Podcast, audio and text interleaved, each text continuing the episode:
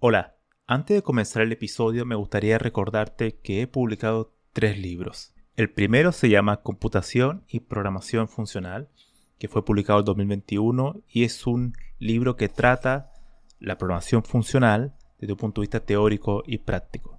El segundo se llama Mentes Geniales, la vida y obra de 12 grandes informáticos. Esta es una obra que repasa la historia de hombres y mujeres que fueron relevantes en la historia de la computación. Y el último, el más reciente, se llama Principios de Programación, donde explico una nueva forma de entender la programación a través de ocho conceptos. Todos estos libros se pueden encontrar en librerías en España o en Amazon y también en Latinoamérica se puede encontrar a través de Mercado Libre y Busca Libre. Para más detalles pueden visitar mi sitio web camilochacón.com. Sean todos bienvenidos a este nuevo episodio del podcast Había una vez un algoritmo y en esta ocasión voy a hablar sobre un tema que yo considero bastante interesante, es el de los reparadores automáticos de programa. Primero hay que decir algo evidente, que siempre han existido errores en los programas y no hay ninguna señal de que eso en el futuro nos siga ocurriendo. ya hace bastantes años que se han venido investigando técnicas para crear correcciones automáticas en los programas, en, el código fuente. Pero en los últimos años, también asociado a todo este incremento, popularidad de los sistemas de aprendizaje profundo, Deep Learning, es que también han surgido técnicas más novedosas que mejoran esta cuestión de, del intento de reparación automática de código. De hecho, previamente las técnicas eran crear simplemente heurísticas o distintos métodos de restricciones y empezar a eh, detectar cuáles son las partes donde falla un código. Por ejemplo, si uno tiene un conjunto de pruebas unitarias, ver cuál es la que falló e intentar repararla. Es decir, intentar que la prueba sea exitosa. Pero como han surgido cuestiones, por ejemplo, los Large Language Model, los LLM, que son el origen y el cimiento de lo que es ChatGPT, por dar un ejemplo popular, y a su vez dentro de ese tipo de, de modelos eh, aparecen los transformes y bueno, todo ese tipo de, de arquitectura de redes neuronales profundas, es que han salido otras cuestiones que son también generadores de códigos automáticos, pero con este otro enfoque más específico, más enfocado a esta cuestión que es bastante complicada, que ya de por sí para un ser humano es complicado. Primero, detectar en qué parte existe un error, y eso depende mucho del lenguaje que uno ocupe. Por lo general, por lo general, cuando hay errores en una fuente de código más o menos grande, los lenguajes de tipado, de tipado estático, son mucho más informativos. Te entregan mucha más información al desarrollador. Es mucho más fácil que encuentres los errores de manera mucho más rápida porque son mucho más evidentes. En cambio, lenguajes que son dinámicos tienden a veces a ser mucho más, eh, al ser mucho más implícito en la computación, también oscurecen mucho más los errores y a veces no, no es tan simple, tan evidente encontrarlos. Entonces, claro, como anteriormente mencioné, Anteriormente los reparadores automáticos eh, eran simplemente heurísticas. Ahora la idea es aprender de grandes fuentes de código y también del mismo repositorio donde uno está trabajando para que ese modelo de aprendizaje te pueda sugerir posibles reparaciones. Es decir, no tan solo que te sustituya una línea que donde existe un error o añada una línea o dos líneas o tres líneas o cuatro líneas que solucionen ese error, sino que además te den alternativa, o sea que te permita eh, entregar una especie de ranking, un ranking que el desarrollador pueda revisar, pueda mirar, pueda comprobar, pueda verificar y entonces elegir una acción que le permita retroalimentar al modelo. Un caso de esto es Did Fits, que como una reparación profunda, que es un modelo que permite reparar código de C a través de este tipo de, de sistema de aprendizaje. Como ustedes saben, C es muy proclive a errores, sobre todo a errores de manejo de memoria. Por ejemplo, el tema de los punteros. Siempre es algo muy, es muy fácil cometer errores. Sumado a que el compilador de C, por ejemplo GCC, no te entrega información muy, muy amigable, por así decirlo. No es muy informativa, a veces muy crítica. Y eso, claro, cuando uno ve el error del compilador, eh, no sé, un stack overflow o cuestiones así, no te ayuda mucho. no, es como Rush, Rush que, que ya el compilador de por sí te da mucha más información, te dice por qué ocurrió ese error, por qué estás tratando de acceder a un elemento inválido en un arreglo, en, en, tal línea, y la forma de solucionarlo podría ser de esta manera, bueno, etc. En cambio, C es mucho más oscuro en ese sentido. Entonces, tener sistemas que puedan proponer, sugerir eh, líneas que resuelvan un problema es algo muy, muy útil.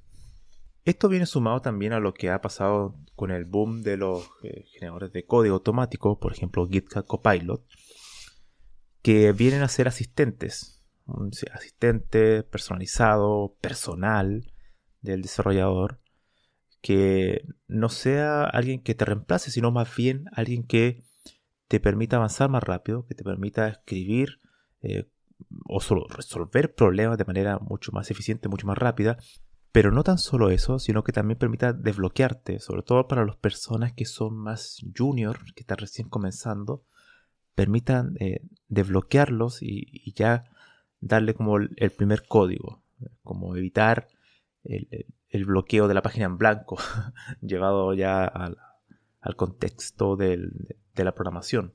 Entonces, este tipo de sistema, los reparadores automáticos de código, viene a ser otra arista de lo mismo, de, los generadores de código, donde uno le hace una solicitud, escribe por ejemplo un código en Python que envíe un email y que cargue un CSV, por dar algún ejemplo, y te genera el código. Bueno, la idea de los reparadores también es una especie de, de posibilidad, otra más, para que exista otro tipo de asistente que esté ya no tan solo sugiriéndote desde una pregunta, desde una solicitud, sino que además pueda entender, comprender tu código fuente, buscar los errores y darte sugerencias.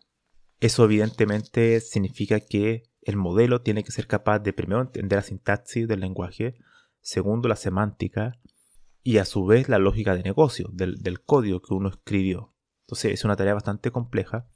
De hecho, los reparadores previos, que son basados en heurísticas, eh, tenían ese, ese problema, que era si uno tiene, por ejemplo, un conjunto de pruebas unitarias y hay dos que están fallando, el reparador las corrige, hace que pase la prueba, pero en realidad solamente pasó la prueba de manera eh, falsa, en el sentido de que si es verdad que pasó la prueba, eh, hay otros casos que siguen habiendo errores.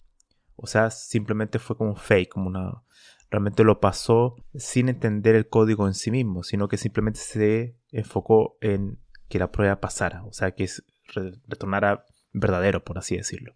Entonces, esa es una de las dificultades de estos sistemas, que muchas veces te reparan, pero es una reparación donde no entiende, donde tú vas viendo que eh, estos modelos no están realmente entendiendo la semántica, el negocio, el problema real, del código, sino que simplemente se enfoca en algo muy particular y es hacer que esa función retorne estos valores para pasar la prueba. ¿no? Como muy, totalmente muy eh, acotado, aislado. En cambio, el software, el software, pensándolo en el punto de vista más empresarial, es un software de muchos componentes, muchas veces que combinan muchos lenguajes y a su vez que combinan muchas bibliotecas y además a veces tienen que eh, tener cierta interoperabilidad entre versiones distintas del propio lenguaje, para hacerlo más complicado aún. Pero bueno, aún estos sistemas están en, en sus comienzos, sus primeros pasos. Recién ahora están incorporando técnicas de deep learning, es decir, crear modelos muy grandes, con grandes cantidades de código, para que puedan eh, comprender el lenguaje, la sintaxis, la semántica del lenguaje y a su vez incorporarle el código fuente del proyecto dentro del modelo, de alguna manera, para que entienda eh, el problema de negocio, el contexto donde se está intentando reparar un, un error. Yo imagino, y esto ya desde un punto de vista más especulativo, que en unos pocos años más vamos a tener herramientas de ese estilo, en el sentido de que dentro de nuestro IDE, dentro de nuestro editor de, código, vamos a poder tener asistente, una especie de bot, por así decirlo, ya sea por escritura, por voz, donde vamos a poder interactuar con él como si tuviéramos al lado a un programador senior y que él nos va a dar ciertas indicaciones. Yo no creo realmente que estos reparadores automáticos de código hay que dejarlos trabajar de manera automática, aunque, aunque suene paradójico, en el sentido de que reparen una línea o dos líneas, tres líneas, lo que sea, y ya, sino que más bien tiene que ser a través de estos rankings, es decir, que surjan ciertas alternativas de reparación, es decir, que acelere el trabajo del programador y que luego el programador pueda elegir esa alternativa, cuál es la más óptima, o incorporar una propia, que quizás al ver la alternativa él ya se puede desbloquear, por así decirlo, y darle nuevas ideas para eh, crear una nueva reparación. La cuestión es que eso va a ir retroalimentando el modelo y va a permitir al modelo entender mejor el proyecto. Entonces yo creo que es un futuro bastante apasionante, donde aunque algunos lo podrían ver como una especie de suspensión, de evasión del pensamiento, porque van a ver realmente que van a automatizar cuestiones, yo creo que por otro lado uno lo puede ver de manera mucho más positiva, en el sentido que van a haber herramientas nuevas que van a poder acelerar el trabajo de un programador. Esto por supuesto siempre va a privilegiar eh, más a un programador senior porque tiene más experiencia para más experiencia en cuanto a un pensamiento más crítico en el sentido que ha visto más código, ha podido desarrollar más código y puede detectar ciertas sutilezas a través de estos asistentes que alguien que es junior, que está recién comenzando, también obviamente le va a servir, le va a ayudar, pero que quizás no va a poder comprender en su totalidad lo que el asistente le está sugiriendo, por dar un ejemplo. Así que voy a dejar un, artículo en la referencia de este podcast para ya puedan ver un poco más de detalle qué tipo de modelos existen. Yo mencioné solamente uno, DitFits, pero hay muchos más que están ahora y son lo que en términos académicos se le llama el estado del arte en esta área particular. Eso sería todo por hoy. Nos vemos en el siguiente episodio.